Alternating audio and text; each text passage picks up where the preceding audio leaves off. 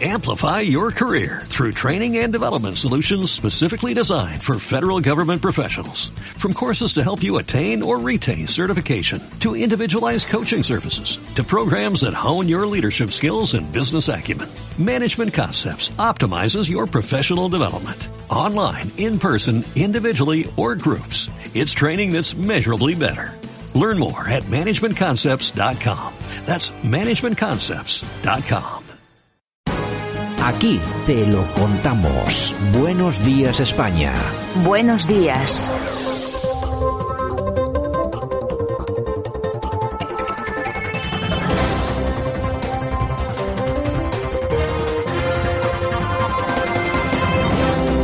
Nosotros ya estamos en nuestra portada de hoy, día 27 de abril 2022. Como cada día traemos temas eh, interesantes de las últimas 24 horas y los analizamos aquí con nuestro buen amigo y compañero, el profesor Sergio Fernández Riquelme. Don Sergio, ¿qué tal? Buenos días. Muy buenos días, Santiago. Bueno, pues un placer como cada mañana saludarte. Vamos a comenzar el día con alguna información. Hombre, eh, información, lo primero que está sobre la mesa, elecciones en Andalucía. La izquierda que se tira de los pelos, claro, está muy preocupada sobre todo por lo que están diciendo las encuestas. Las encuestas, la última, la de OK Diario, que nos llama poderosamente la atención, no tanto lo que dice, sino cómo lo titula, ¿no?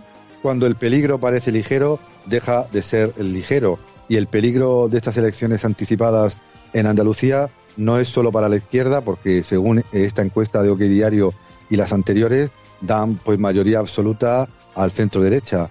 El peligro también llega al Partido Popular, porque esta encuesta de un medio pues cercano a la formación de Génova señala que con 45 escaños, con minoría, el PP podría gobernar, es decir, que no quieren a Vox ni en pintura, parece en las altas instancias del, del Partido Popular. En esta encuesta el PP ganaría con 45 escaños, el PSOE perdería con 34, pero para alcanzar la mayoría necesaria para gobernar, el PP necesita a Vox, eh, como pasó en Castilla y León. No sé la manía que tiene el Partido Popular de negar la mayor, de que necesita a Vox para gobernar, porque en minoría creo que la formación de Fijó, incluso en Andalucía, pues no puede llegar muy lejos. Está claro. Eh, esa misma encuesta parece ser que a Vox le da un resultado de aproximadamente 22 22 escaños, tenía 12 en las anteriores elecciones, es decir, que duplicaría prácticamente el resultado, una subida muy importante. Y bueno, yo no sé si es tanto el Partido Popular como los propios medios eh, aledaños al Partido Popular que están permanentemente en esa lucha de quitarse a Vox de en medio. Vamos a ver, Vox te puede gustar más, te puede gustar menos, eh, a Bascal no te gusta porque su corte de pelo es muy feo, yo qué sé, puedes decir lo que te dé la gana. Pero hay una cosa que está eh, muy clara, que es la ciencia política. Y la ciencia política, sobre todo después de unos resultados electorales, se basa en las matemáticas. Y las matemáticas, la básica es sumar y restar. Y las sumas no dan, Sergio. O sea, es que es tan simple como eso. O lo haces con Vox o tienes que ir a otras fórmulas que realmente son peligrosísimas. Como por ejemplo, que hay alguna formación, en este caso, el PSOE, como ya adelantaba Feijó hace unas horas, que pueda abstenerse. Imagínate que pasara eso, Sergio. Pues yo creo que sería un disparo en el pie para el Partido Popular. Eh, creo que Fijó quiere restaurar ese bipartidismo perfecto, esa élite partitocrática entre PSOE y PP, pero existe una realidad alternativa. Muchos partidos diferentes, nacionales y regionales, que condicionan los gobiernos. Y en este caso, Vox condicionó el de Castilla y León, pero también va a condicionar el de, el de Andalucía, porque como tú has señalado, eh, consigue doblar sus resultados y eso siendo eh, eh, generosos por parte de OK Diario, pero algunas consideran que podría llegar hasta los 30 escaños, por lo que sería inevitable su participación en el Ejecutivo. También hay que reconocerle a Vox que ha sido bastante independiente respecto a la mayoría de los medios que son fundamentalmente socialdemócratas, bien del PP o bien del PSOE. Y por eso creo que tiene pocos apoyos en casi ningún periódico eh, de masas dentro de, la esfera española. Bueno, vamos a irnos con el conflicto Rusia-Ucrania y, bueno, y todas las derivadas que se ponen en marcha. La última tiene que ver con Transnistria. Yo no sé si nuestros oyentes han oído alguna vez hablar de este territorio moldavo, separatista, que yo creo que prácticamente todavía vive en la Unión Soviética prácticamente o, o algo parecido. Bueno, la, la, cuestión es que ha habido en las últimas 24 horas eh, diferentes explosiones bastante graves en aquella zona. Parece ser que la cosa se está poniendo también bastante bastante, bastante, bastante oscurilla en, aquella, en aquel lugar, ¿no? Sí, el peligro geopolítico aumenta y algunas voces dicen que se podría extender el conflicto a la vecina Moldavia porque tampoco es parte de la OTAN y por tanto la OTAN no podría intervenir en el país eh, moldavo. Eh, Transnistria era desconocida hasta hace muy poquito tiempo, eh, hasta que el Real Madrid jugó ahí en su capital, en Tiraspol, contra un equipo llamado Sheriff que nadie hasta ese momento pues conocía, ¿no? Pero para nuestros oyentes, que también lo pueden encontrar en otras en otros medios, Transnistria o República Moldava de Pridnestrovia es una región eslava, rusa fundamentalmente, en la antigua Besarabia, hoy conocida como eh, en Moldavia, que tras la disolución de la Unión Soviética, pues quedó en esa república independiente, pero su población rusa se rebeló eh, entre el año 1990 y 1992 y alcanzó una independencia de facto. De jure pertenece a Moldavia, pero de facto es una república rusa eh, que usa prácticamente la bandera rusa en todo, el rublo, utiliza el cirílico, el, idioma ruso, y es una mezcla, como te he dicho, singular, porque mantiene todo el pasado soviético, sobre todo en su iconografía eh, en la bandera, en, muchas de las estatuas de, de, la región, incluso su parlamento se llama Soviet, eh, pero es un capitalismo bastante oscuro por, por ser una zona de, de, nadie, ¿no? Entre Ucrania y Moldavia, un estado no reconocido, que depende de Rusia y también pues dicen, dicen las malas lenguas, pues del tráfico de todo lo posible a ser un territorio pues prácticamente en el limbo. Bueno, pues eh, también atención a este a este tema porque también podría traer cola, las derivadas del conflicto que pueden salir por cualquier lado. En fin, vamos a irnos con el, último pelotazo económico a nivel mundial ha sido la compra por por parte de Elon Musk de Twitter, pero atención porque parece ser que la gente, sobre todo desde ciertos puntos ideológicos, comienzan a ponerse nerviosos por un lado, Bruselas avisa a Elon Musk de que Twitter deberá adaptarse a las reglas de la UE para plataformas online y medios de comunicación, por ejemplo, El País, que ya recomiendan otras alternativas, es decir, que ya nos están empezando a decir que no usemos Twitter. ¿Qué miedo tienen de perder pues los instrumentos de su poder? La plutocracia eh, apoyada por gran parte de la nueva izquierda pensaba que las redes sociales eran suyas, podían censurar y cancelar a quien quisieran, e incluso negaban la posibilidad de plataformas independientes de, poder surgir. Recordemos los casos de Parler o Cap, que prácticamente han sido boicoteados por todas las grandes tiendas digitales, ¿no? Eh, y ahora como Elon Musk, conservador en algunas cosas y peculiar en otras, ha, ha, comprado Twitter cuando nadie pensaba que lo podría hacer, pues se lanza a la desesperada a ponerle condiciones o a ponerle frenos el país pues recoge y, aconseja a no sé por qué a sus lectores que busquen otras alternativas para eh, sus redes sociales, que abandonen Twitter directamente y busquen plataformas como Mastodon o Blur eh, para hacerle una especie de boicot a la nueva Twitter de, de Elon Musk que parece que va a abrir la puerta a muchas más cosas de las que tenía actualmente. O la Unión Europea que hasta este momento había hecho no He oídos sordos a las peticiones de controlar estas redes sociales, sobre todo en temas económicos y de libertad de expresión, ahora sí que le pone condiciones a Twitter, porque ha llegado más y ahora él tiene que adaptarse a las condiciones no solo económicas e institucionales, sino a lo políticamente correcto establecido por la ideología de Bruselas. Bueno, ya veremos a ver qué es lo que pasa. Va a ser muy difícil pararle o cerrar las puertas a Elon Musk. Va a ser muy difícil, por no decir prácticamente imposible, pero seguramente que algún problemilla le, le pondrán. Bueno, vamos eh, de nuevo, volvemos, porque nosotros vamos y venimos con, con, los diferentes temas y en este caso vamos otra vez con el conflicto de Rusia-Ucrania, pero en esta eh, ocasión desde otro punto de vista más informativo. Me refiero a una columna que me imagino que habrás leído, Sergio, de Beatriz Talegón en Diario 16 que se titula Ucrania y lo que no nos cuentan. Eh, pues precisamente Beatriz Talegón nos cuenta algunas cosas interesantes en ese artículo. Sí, eh, muy valiente, ¿eh? Pese al peligro de la censura, de que le caiga de todo por hablar de lo que no se habla del tema de Ucrania, pues ella se ha atrevido y ha hecho una columna bastante interesante que recomendamos a nuestros oyentes, donde eh, no quiere justificar nada, ni quiere ponerse del lado de nadie, sino que considera que hay que conocer el conflicto de Ucrania de manera realista, conocer qué pasa y qué pasaba en Ucrania antes del conflicto, eh, cómo era el nacionalismo ucraniano que perseguía a, no solo a rusos parlantes, sino a húngaros parlantes o a otras minorías. Eh, ¿Por qué la, bandera famosa del, del, movimiento de Esteban Bandera, que era un movimiento neonazi o nazi directamente durante la Segunda Guerra Mundial, aparece en muchas imágenes del ejército ucraniano? Eh, por qué los rusos eh, eh, luchan por determinados territorios y no por controlar todo el país.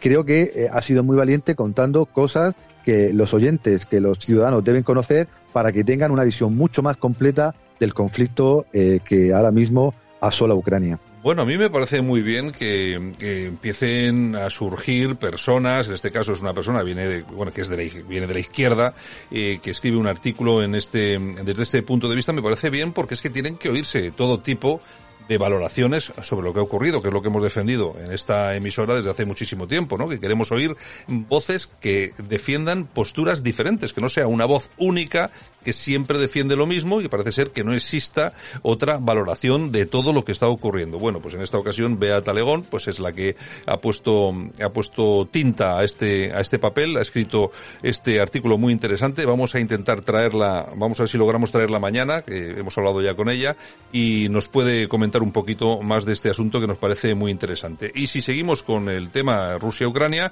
pues nos vamos a las últimas declaraciones que han partido del Reino Unido, donde se cree que es legítimo que Ucrania ataque suelo ruso, con el peligro que eso conlleva.